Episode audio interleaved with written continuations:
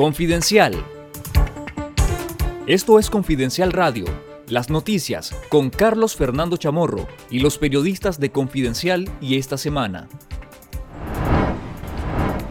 Salida de la OEA convierte a Nicaragua en un estado poco confiable para organismos financieros. La salida de Nicaragua de la Organización de Estados Americanos solicitada por el régimen de Daniel Ortega y Rosario Murillo convierte al país en un estado poco confiable para los organismos multilaterales, advirtió el analista de asuntos internacionales y docente de la Universidad de Costa Rica, Carlos Murillo.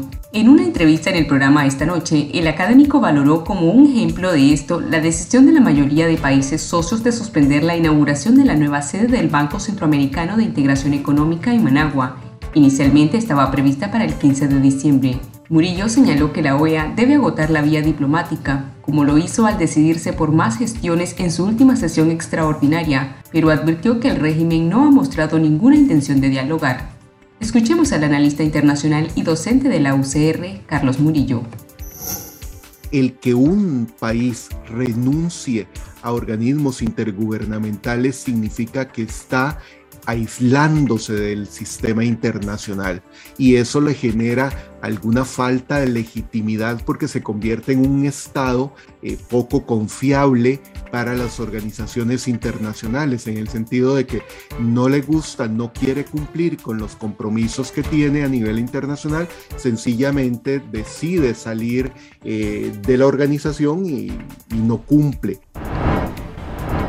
El establecimiento de libre visado a los ciudadanos cubanos que quieran viajar a Nicaragua ha causado revuelo en la isla, aun cuando el régimen de Miguel Díaz Canel no se ha pronunciado al respecto y los vuelos de Managua a La Habana continúan suspendidos debido a la pandemia del coronavirus. El jefe de redacción del medio digital cubano 14 y medio, Reinaldo Escobar, explica que la noticia ha tenido mucho impacto en los últimos días y ha causado muchísimas discusiones. A juicio del periodista cubano, el anuncio de Nicaragua y el silencio de Cuba es una componenda en la que se han puesto de acuerdo los dos gobernantes y se hace con varias intenciones. Escuchemos al jefe de redacción de 14 y medio, Reinaldo Escobar.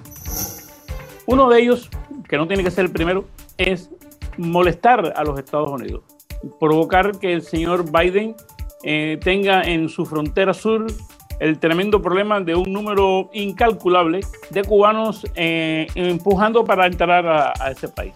Esto no tendría que ser necesariamente un acto de pura maldad, de vamos a molestar a Biden, ¿no? sino que esto puede estar relacionado con la idea de provocar que el gobierno de los Estados Unidos se sienta tentado a abrir un canal de negociaciones con Cuba para resolver este problema. La válvula migratoria, como decimos, la bomba migratoria, que se coloca como opción, la gente puede decir, mejor me estoy tranquilo, me voy para Nicaragua y no salgo a la calle a protestar. Es decir, esto es una manera también de bajarle la presión a la olla que está bastante fuerte en este momento y eso lo tienen en cuenta ellos.